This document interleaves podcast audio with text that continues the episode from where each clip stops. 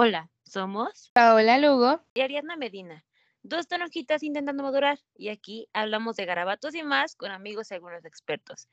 Bienvenidos a un nuevo episodio de Bonomía Adolescente y hoy estamos muy felices de estar con un invitado especial que ya había estado antes, pero que puede estar siempre porque es muy amable y muy inteligente, así que bueno, el día de hoy estamos... Cálmate, que es de los favoritos del público, déjame decirte que mucha gente que conozco me ha dicho, oye, tu amigo que invitaste a este episodio, buenísimo el chisme, buenísimo.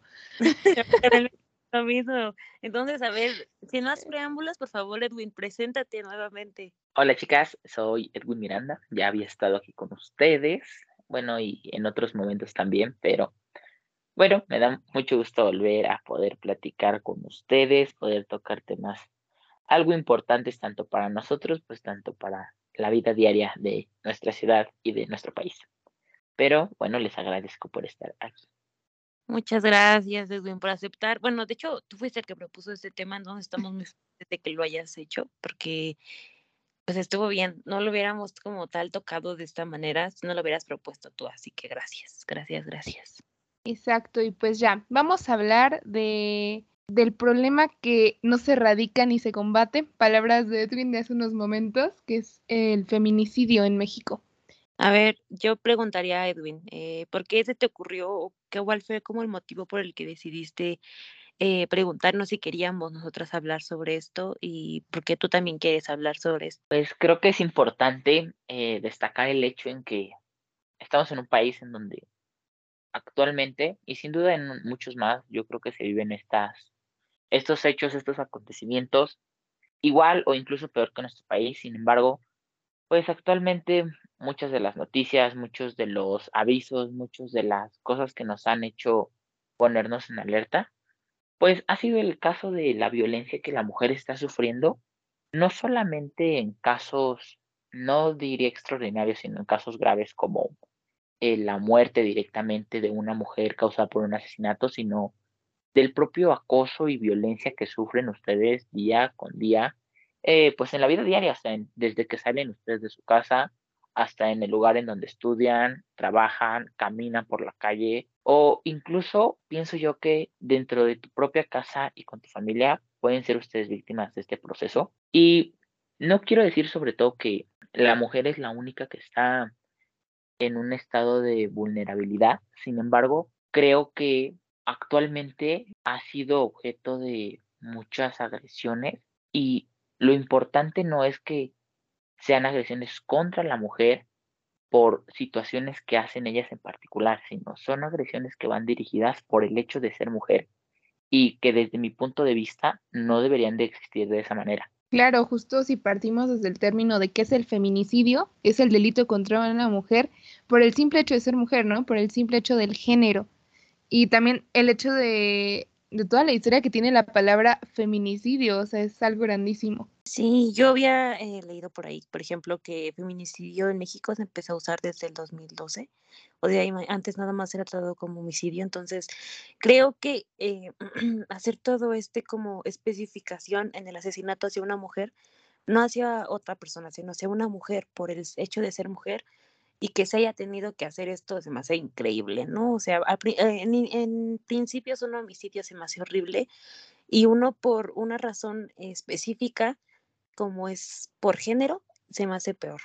Eh, creo que es importante destacar el hecho en cuestión a, a, la vida diaria, por ejemplo, hace que un par de meses ya, un mes, un mes y medio, dos, el caso que sonaba mucho de Bani en Monterrey, si no estoy mal, hay una protesta social, hay una demanda social por justicia en cuestión al esclarecimiento y a realmente saber quién fue, cómo fue, dónde fue, a qué hora fue y por qué fue que y pierde la vida. Una joven que desde una información muy vaga que tengo, una joven que salió a una fiesta y que al final de cuentas no llegó a su casa después de esa fiesta. ¿Qué pasó? Pues realmente no sabemos, ¿no? O sea, creo que hay diversas versiones, hay diversas historias. Es importante, considero yo, ponernos en el papel de cada uno de los actores que participan en cada una de las situaciones donde se protagoniza algo bueno, más bien donde la protagonista es una mujer que está sufriendo una violencia, en este caso incluso la muerte, porque las personas que no critico, cabe destacar, eh, incluso creo que estoy de ese lado de la moneda, pedimos justicia, pedimos que se pueda hablar con libertad de lo que sucedió en diversos casos. Sin embargo, creo que así como tienen mucha culpa y mucha responsabilidad los gobiernos que están trabajando en cada una de las entidades federales de, nuestro país para, bueno, preservar la justicia, la paz, el bienestar de todas las personas, también debemos entender que cada una de las instituciones y organismos que dependen de ese gobierno están saturados y están saturados a un grado en el que es imposible atender 10 casos de feminicidio cuando tienes 2.000 casos de robo, 30 de secuestro, o sea, imposible porque ni siquiera el personal, ni siquiera un policía por cada entidad te da para atender un solo caso. Entonces, es importante atenderlo, sí, sin duda. Sin embargo, tu gobierno, ¿cómo lo haces? Porque también hay que ponernos de ese lado. ¿Cómo haces? ¿Cómo buscas? ¿Cómo eh, logras ver la verdad de algo que no tienes capacidad? Entonces, creo que ese hecho es importante también destacar que hay que ver todas las caras de todas las monedas que participan en un hecho tan grave como es el feminismo, o el feminicidio, perdón, y pues poder ver que ninguno de los papeles es fácil, pero pues debemos de ser creo que pacientes en ocasiones para podernos dar cuenta de lo que realmente está sucediendo. Claro, pacientes y empáticos, y así como dices, hay cifras grandísimas yo estaba leyendo eh, que en México es un país donde 10 mujeres son asesinadas cada día, ¿no? Y no hablemos, por ejemplo, de las cifras que tenemos de abril de este año. Fueron 82 eh, feminicidios a nivel nacional y en agosto del 2021 fue como el récord, que no sé si se debería decir récord, porque para mí récord es como algo positivo, ¿no?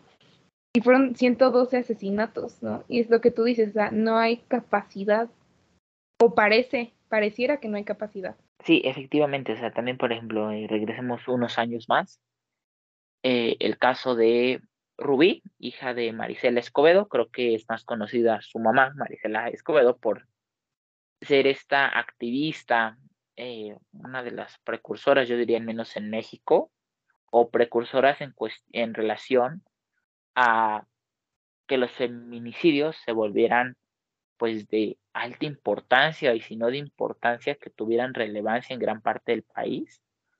Una mujer que contando su vida rápidamente, madre de una hija que termina siendo asesinada por un papá, por un esposo, por una pareja de ella misma, eh, y que al final de cuentas tiene que luchar para poder pedirle a las autoridades justicia en el caso del asesinato de su hija, a pesar de tener todas las pruebas, bastante apoyo de su familia, bastante apoyo de la sociedad, fue imposible poder hacer justicia por lo que sufrió su hija, por lo que sufrió ella, por lo que sufrió su familia y por lo que sufrió su nieta, hija tanto de la mujer que murió, de su mamá, y hija del asesino de su propia mamá, ¿no? Entonces creo que son temas importantes que debemos destacar, que nunca debemos olvidar y que sobre todo, pues tenemos que tener presentes que muchas personas han perdido la vida siendo únicamente eh, parte de la lucha contra estos grandes problemas, como en este caso es el eh, feminicidio en nuestro país y bueno, no dudo que en muchos otros también lo estén pasando de esta manera. Claro, y el caso de Marisela fue, digo, ella se puso a buscar, se puso a, o sea, tenían todas las personas todo ahí para hacer de cierta manera justicia. Y terminó pasando una serie de tragedias más, ¿no? Sí, es un caso que dices, ¿cómo? Sí, efectivamente, y o sea, no únicamente las tragedias que pasó durante muchos años buscando justicia, sino eh, ella muere asesinada también, lamentablemente, y me da risa Risa no por la muerte, sino risa de cómo es posible que una mujer que luchaba contra la muerte de su hija, no contra la muerte, contra el asesinato de su hija, termine siendo asesinada por la misma razón, por, la mismo, por el mismo tema de su protesta, y no en cualquier lugar, sino fuera del lugar, eh, más importante de un estado que puede ser su, eh, su palacio de gobierno, termina siendo asesinada y también sin ser una persona que se logre justicia en cuestión a, su, a la persona que la asesina. Yo veía en ocasiones unos documentales, pocas eh, notas periodísticas, y su familia lo pierde todo también cuando ella, cuando Maricela Escobedo, la mamá de Rubí, pierde la vida. El pequeño negocio que tenían lo pierden, tienen que huir como refugiados a Estados Unidos y a pesar de que están ya en otro país, siguen sin poder tener justicia ahora, ni por Marisela, ni por Rubí, ni por nadie, y terminan perdiendo absolutamente todo. Y sobre todo digo perdiendo porque era una lucha que nunca ganaron. Claro, y aquí me gustaría también como dar el término de feminicidio como aclararlo un poquito antes de seguirnos porque casos sobran que hay sin, sin digamos este, este tipo de justicia que se busca y prácticamente voy a hacer una historia rápida, sencilla. Eh, Diana Rosell, una feminista sudafricana, hizo una tipo paráfrasis de una escritora que se llama Carol Orlock y dijo que em, el feminicidio es el asesinato de mujeres realizado por hombres, motivado por el odio, desprecio, placer o un sentido de propiedad sobre la mujer. En los 90 empieza a crecer la violencia justamente en la parte del norte de nuestro país, en Ciudad Juárez, para ser más específicos, y ahí es donde Marcela Lagarde traduce el término de feminicidio que se tenía en el siglo XIX a feminicidio, y así es como ahora usamos la palabra feminicidio para referirnos a todos estos casos. Ok, yo, yo, tengo como unos datos mundiales antes de que sigamos, porque es muy impactante. Cuando yo lo investigué, lo encontré, dije, no puede ser. Pero miren, eh, en un estudio que hizo la eh, que es la Oficina de las Naciones Unidas contra la Droga y el Delito, que se publicó en julio del 2019, ah, marcó que ese año 87 mil mujeres en todo el mundo fueron asesinadas intencionalmente y más de la mitad de ellas fueron por parejas íntimas o miembros de su familia y bueno, este número pues obviamente ha seguido aumentando con el tiempo porque pues eh, este tipo de delitos son de esta manera y así se, así se viven. Por ejemplo, en este año, de, como dijo Paula a inicios del podcast, de enero a marzo de este año, del 2022, se registraron 229 ah, feminicidios en el país y eh, la mayoría de ellos fueron en febrero con 81, en enero con 78 y en marzo con 70.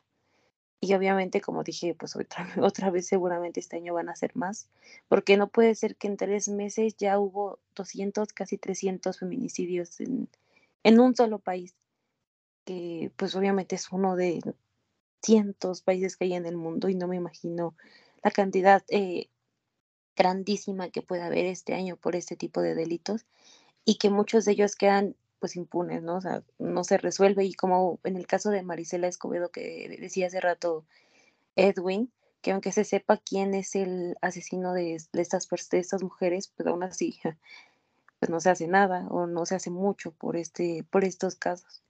La verdad es que es durísimo. O sea, yo creo que el de Marisela Escobedo, em, yo creo que es el que se sabe más. Se sabe un poquito más eh, sobre los demás casos, pero por ejemplo, yo supongo que sí han escuchado la canción eh, Canción sin Miedo de Vivir Quintana. Y yo no entendía cuando mencionan los nombres de algunas chicas y entre ellos estaba el de Ingrid. Y para hacer este podcast busqué el nombre y encontré, ¿no? Y por ejemplo, ella fue descuartizada por su entonces pareja eh, y por lo que entendí, sus vísceras fueron tiradas por el inodoro. Yo cuando leí esto dije, ¿qué? O sea, hay millones de casos en los que suena imposible lo, la agresión que se le hace a las mujeres.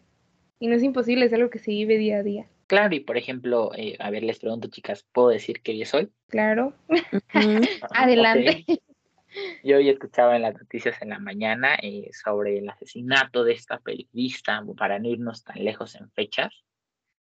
Ah, eh, Cecilia Monzón, una activista igual, figura pública de pueblo, pensaría yo, una activista que igual luchaba por lograr mm, un cambio en relación a la violencia que sufren las mujeres y que a pesar de que han pasado unas horas de su asesinato, no hay historia que contar, ni falsa ni verdadera. Nadie vio nada, nadie sabe nada.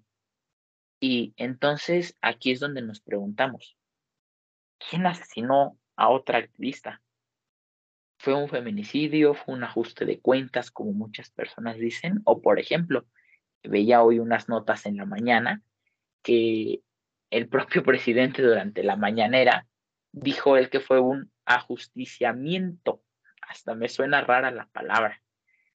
Y buscando información sobre esta palabra, que a mí me suena entre justicia y entre un ajuste de cuentas que él quería explicar, no sé cómo. Eh, había una frase que destaca donde dice Aristóteles que él es amigo de Platón, pero es más amigo de la verdad. Entonces es donde nos preguntamos si el propio presidente, si los propios eh, políticos, las personas encargadas de las fiscalías que trabajan en los casos, son más amigos de quien asesina o son más amigos de la verdad. Y por lo tanto, creo yo que esto no solo ha sucedido en casos de eh, feminicidio, sino casos muy polémicos. También recordemos el caso de esta niña Polet, en uno, bueno, que desapareció supuestamente en uno, una, en una de las colonias o fraccionamientos más exclusivos del país, o bueno, al menos del Estado de México, Whisky Lucan. Y igual, toda una revuelta entre altos dirigentes de la Fiscalía del Estado, incluso de la República, mucha movilización por parte de la Policía del Estado, incluso creo que militares, periodistas, o sea, fue un caso muy sonado durante su momento, para que después de dos días terminaran diciendo que la propia niña estaba entre la calma, entre la cama y su entre la como tal la base de la cama y el colchón. Y es cuando te vuelves a preguntar, ¿quién doy yo este dictamen? ¿Quién encontró supuestamente a la niña después de que no la vieron? Creo que fueron cuatro días. Incluso creo que hubo una periodista que entrevistó a la mamá en la propia cama. ¿Cómo es posible que nos hayan hecho creer o que nos hayan dicho que la niña se encontraba ahí y que nadie la encontró y que nadie la había visto? Entonces son hechos que te hacen pensar realmente si estás viviendo en un lugar donde te dicen, más bien en donde las personas encargadas de dar justicia o de encontrar justicia son más amigos de quien está eh, cometiendo un crimen, quien está realizando las cosas mal, o son más amigos de la verdad y de las personas que están siendo víctimas. Y pues es ahí en donde realmente hay que preguntarnos, ¿o no? Claro, y, y muchas de las veces, pues como joven te preguntas, o sea, bueno, joven que no has vivido tantos años y que a lo mejor muchos de esos casos te suenan así como de que ni te acuerdas porque nunca los viste en la televisión y eso, ah, o no tenías interés, porque pues obviamente un niño no tiene interés en eso, pero ya que creces y empiezas a tener un poco de conciencia, te preguntas, ¿vivimos en un lugar donde protegen o donde no protegen. Porque mientras más creces, y yo creo que mientras más creces como mujer, muchas de las veces, y por la misma información de la que estamos rodeados en redes sociales, en internet, en las noticias, sobre los casos de violencia, de, desaparición, de, de feminicidio, pues obviamente creces con miedo, ¿no? En un país donde te prometen los políticos y las personas de altos eh, rangos vivir segura y, y, pues feliz, como se pensaría, crees con miedo, crees eh, pues con muchas ansiedad, como dirían las personas, creyendo que todo y todos te quieren hacer daño porque, porque pues no sabes, ¿no? O sea, al final de cuentas, tú ves que dicen que la mató su novio y tú dices, ¿cómo? ¿Cómo la va a matar su novio, no? O su papá, o sus tíos, su primo, su hermano. Eh, pues es un poco inimaginable la situación. Sí, pareciera que no. O sea, yo sí me dirían, ¿tienes miedo por, por todo lo que está pasando? Yo diría no. Pero si me pongo a pensar, sí te causa ansiedad de decir, bueno, y conozco a alguien y salgo con esa persona, pero si al rato me mata esa persona, O sea, la verdad es que hay tanto y nosotros escuchamos un cachito de la cantidad de feminicidios que pasa en el país. No y eso por, yo creo que más en las noticias y alguno que otro que tienes accesibilidad en las redes sociales, pero es una cantidad inmensa que pasa. Y ahorita como decía Edwin, ¿no? O sea, el caso de Paulette y el de Devani, ahorita se encontrado una nota del, del Universal en donde se ponen a comparar los dos casos. Paulette fue encontrada en la cama, como decías, ¿no? Donde entrevistaron a su mamá. Eh, y Devani fue encontrada a metros donde fue vista la última vez. O sea, y es inimaginable, ¿no? Encontrada y el olor hubiera olido a que pues había alguien que ya estaba ahí muerto, por así decirlo, y en ninguno de los dos casos se hizo. Entonces hay inconsistencias. Yo creo que en todos los casos de feminicidio en México hay inconsistencias. Efectivamente, y, también, o sea, lo que yo regresaba al punto de las monedas, las caras de la moneda. ¿Qué pasa? Eh, no sé. Tú ¿qué pasa ahorita con el gobernador de Monterrey, Samuel García? Recientemente con lo que pasó de Devani, la gente protestaba fuera del Palacio eh, de Gobierno de Monterrey y, y le exigían le exigían una, una justicia en la que yo no estoy eh, en contra de esa exigencia, de esa protesta, incluso creo que el apoyo estoy de ese lado.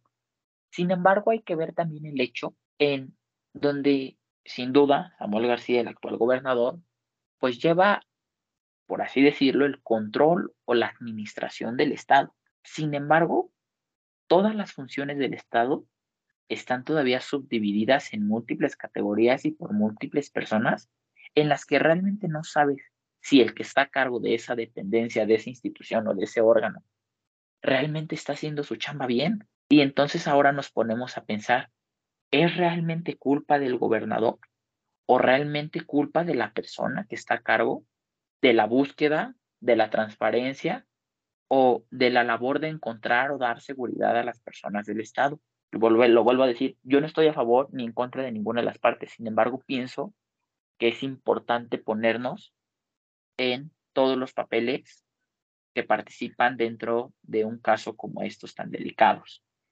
Y creo yo que a pesar de que el tema de, de este capítulo sea el feminicidio o la violencia contra la mujer en general, es importante destacar que cuando tú estás siendo víctima ¿a quién tienes que acudir? ¿A qué voy con esto? No sé. Tú eres víctima de una violencia, no de un secuestro, no de un asesinato, eres víctima de un acoso constante por parte de alguien. ¿Y a quién acudes? Acudes a tu familia, acudes a tus amigos, acudes a la persona que acabas de conocer hoy en la mañana, de quién realmente tienes confianza y de quién realmente puedes decir, esa persona me puede ayudar, no me va a juzgar y realmente le va a interesar lo que me está pasando.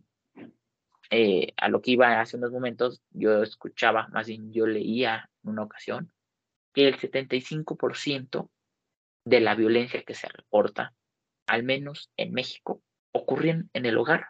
¿Qué te hace ver esto? O sea, que desde tu casa, seas hombre, seas mujer, seas niño, seas niña, seas un abuelito, seas una abuelita, puedes estar siendo violentado. Y cuando no hay una confianza en donde se debería de suponer que es el lugar más seguro para uno en su propia casa, yo creo que como persona no vas a confiar en absolutamente nadie. Entonces creo importante eh, el hecho en donde siendo amigos, siendo familia, siendo conocidos, siendo personas de, que comparten el ámbito laboral, escolar, escolar, perdón, o cualquier otro, deben de empezarse a crear lazos de confianza y de confianza no hablo de decir, es mi amigo y le hablo muy bien y me llevo muy bien con él porque coincido en muchas cosas. No, hablo en decir, esta persona está aquí y confío plenamente en que no está únicamente por el hecho de ser yo, sino está por el hecho de que si me llega a pasar algo, él va a estar ahora sí que en las buenas y en las malas. Entonces, no sé cómo ustedes lo vean, pero creo que esa es una parte muy importante de, cuando una persona está siendo violentada o está viviendo situaciones difíciles. Bueno, me imagino que cada caso de violencia obviamente pues es muy diferente, pero eh, yo creo que muchas de las veces, como dices tú, ah, el apoyo o la misma violencia viene desde dentro del núcleo familiar. Ah, entonces, pedir ayuda no puede ser como tal o muchas veces es muy difícil pedir esa misma ayuda, ¿sabes? Entonces, pues sí, crear lazos con personas para poder pedir ayuda, eh, como esto que hablamos de la sororidad, el, nuevo, eh, este término tan bonito que se ha hablado mucho últimamente, ah, en el que las mujeres pues están juntas con las mujeres, ¿no? Para poderse no sentir juzgadas, sentirse apoyadas, eh, que entre ellas mismas el apoyo sea mutuo pues yo creo que es, es importante, ¿no? Que se creen estas, estos, estas, estos grupos, en las redes sociales, que es algo muy común y que, pues, aunque sea detrás de una pantalla, pues muchas de las veces puede ser eh, pues, funcional y pues real, ¿no? Porque estás hablando con otra persona real, bueno, a veces, obviamente no siempre, pero eh, pues esto también puede ser una parte de la ayuda en donde puedes encontrar pues apoyo. Em, yo creo que la persona en la que tú más creas que te va a escuchar sin juzgarte. O sea, yo creo que lo que menos quieres es que te, digan algo como que te haga sentir mal, ¿no? Porque muchas veces incluso las personas, em, y me incluyo, eh, tenemos comentarios machistas eh, incrustados ya, entonces de repente es como que, bueno, no te sentiste violentada, ah, bueno, pues fue tu culpa por esto, bueno, pues fue tu culpa por lo otro. Yo creo que buscar también una persona que no te haga sentir culpable, porque muchas veces se, se, hace pensar que la víctima es la culpable y es todo lo contrario. Creo que también se puede tener eso en mente y gracias al cielo y a todos estos movimientos, eh, pues ya se está creando un cambio y ya estamos como viendo todo esto y cambiándolo. Y es lo que decía Ari, ya hay sororidad ya se busca más este término y ya se tiene más en cuenta.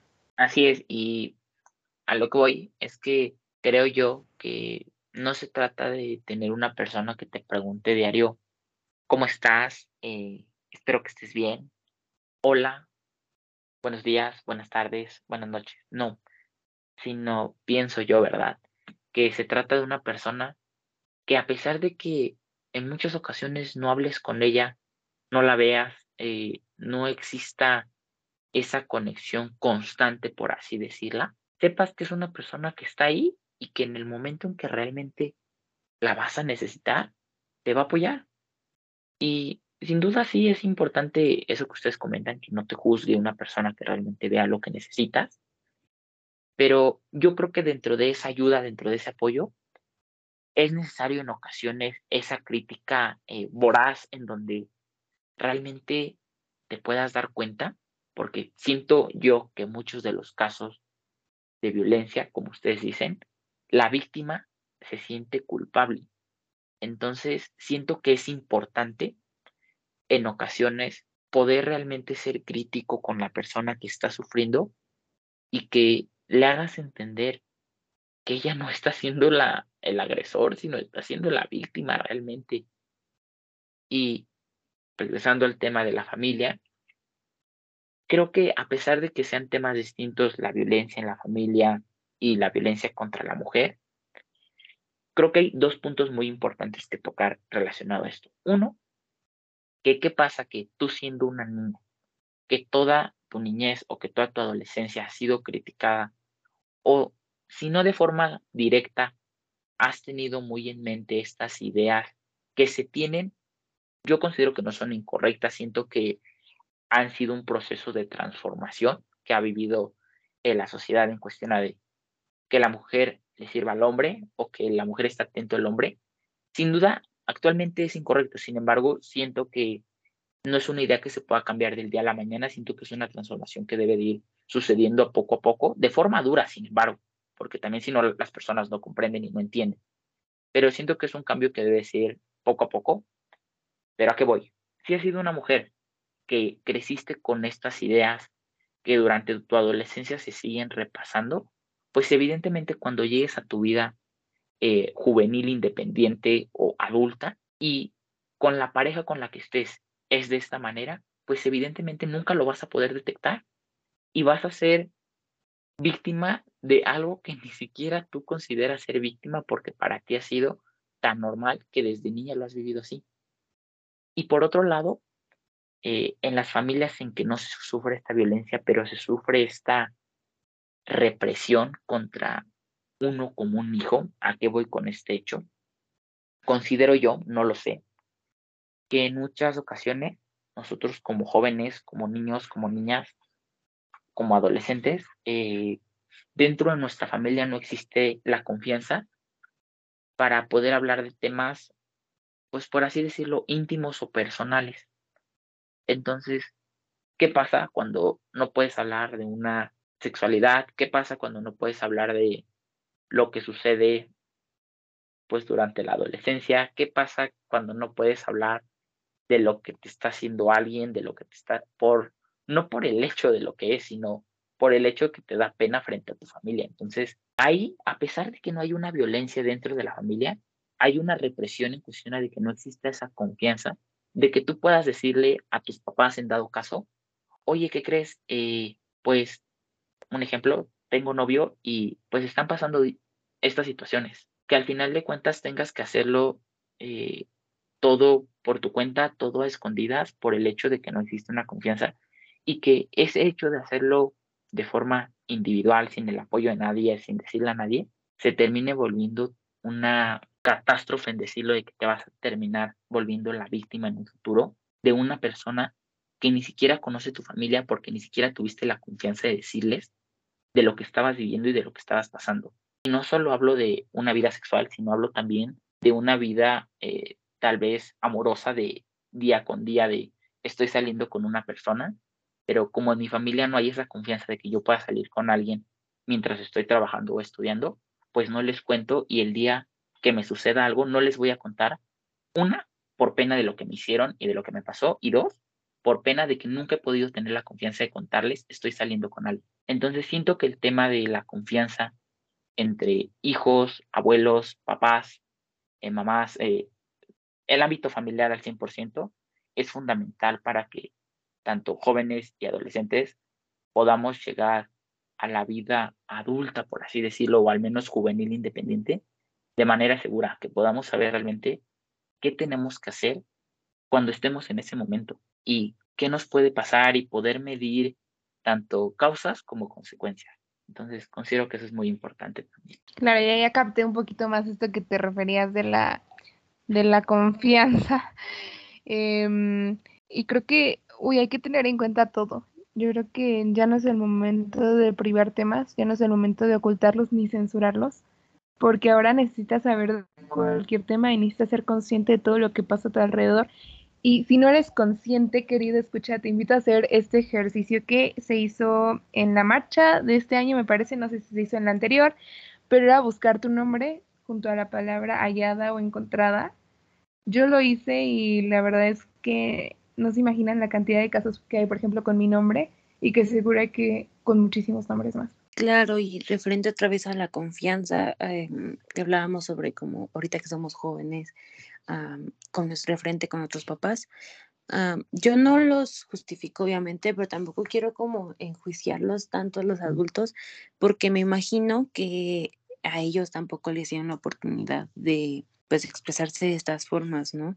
Eh, por lo mismo que decíamos del patriarcado que está tan incrustado en la sociedad, ah, en donde pues obviamente de esto no se habla porque pues cómo, cómo voy a decirle yo a mi hija sobre relaciones sexuales, cómo voy a decirle yo a, a mi hija cómo eh, que está mal, que le tiene que servir a su novio, que tiene que hacer esto, eh, o sea, pero eh, sí creo que ahora ah, es más importante y es muy importante también que los papás puedan tener como un poco también esta de, construcción y construcción, eh, tal y como lo han hecho muchos jóvenes, eh, para poder empatizar más con la situación y decir, mira, yo ya no soy como mi papá, tengo que tener otras em, mentalidades para poder hacer que mi hijo pueda sobrevivir en un mundo tan horrible como es el de ahorita, un mundo tan violento, un mundo tan,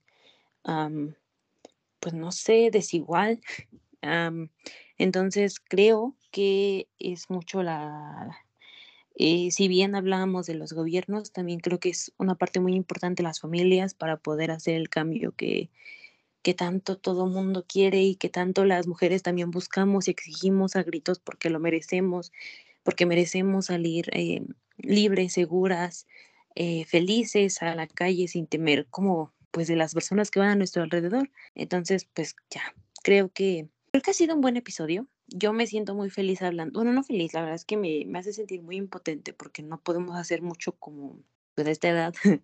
eh, pero sí podemos hablar. Entonces creo que está muy bien hacerlo y te agradezco mucho, Edwin, oye, por habernos metido esta idea del, del podcast. Inculcado, ya, ya nos inculcó, nos enseñó. Ándale, y pues sí, Edwin, oye, qué padre que, que tú fuiste el que nos dio esta iniciativa.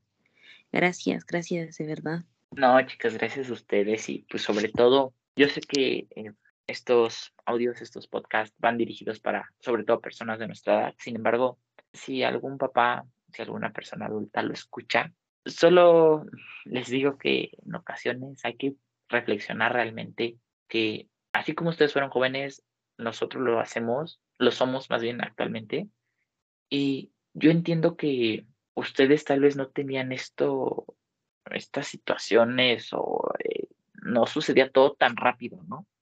Pero hay que darnos cuenta que pues el tiempo avanza, las cosas avanzan y no todo es lo mismo que hace 20, 30 años. Entonces todo llega mucho más rápido y para nosotros como adolescentes, como personas de 17, 18 años, Pau y Ariana, pues esto ya no es de que esté llegando, sino ya llegó y creo que es importante que podamos tener con ustedes la confianza de decirles las cosas tal y como son para que en vez de sentirnos juzgados o con vergüenza ante ustedes, podamos realmente saber que contamos con ustedes, sea bueno o mala la situación. Y pues bueno, eso sería todo por mi parte, chicas. Muchas, muchas gracias. Claro que sí, la verdad es que este tema no se acaba, es un tema grandísimo, es un tema del que es importante hablar y levantar la voz y creo que puedes ir haciendo poco a poco cosas y buscar la forma de ayudar. Mm, hay muchísimas, solo hay que buscarla y encontrar la que también tú puedas hacer, porque no puedes dividirte en mil cachitos, o sea, la que tú también estés consciente de lo que estás haciendo y creo que ahorita somos más conscientes de lo que pasa a nuestro alrededor y eso también ayuda, ser consciente de qué está pasando realmente. Yo me pido como arroba pao.luego21, por cierto. Yo me despido como arroba Jimera, eh, todo en minúsculas y dos guiones bajos. Y no olviden seguir nuestra cuenta de Instagram porque está muy cool y eso es de gente cool y hacerse notar. Y eh, nos encuentran como arroba toronjas. Esa es la verdadera, la de Adebis, la que deben seguir. Y pues, falta nada más Edwin. Ya lo encontré, chicas. Ok. Mi cuenta es todo en minúsculas, Edwin-MC y otro guion bajo con 2004. Entonces, yo creo que lo podemos dejar aquí. Gracias por escucharnos. A lo mejor quedó un poquito más largo que los otros. Ojalá sí, ojalá no. No lo sé. Pero gracias. Nos vemos. Chao. Nos oímos luego. Goodbye.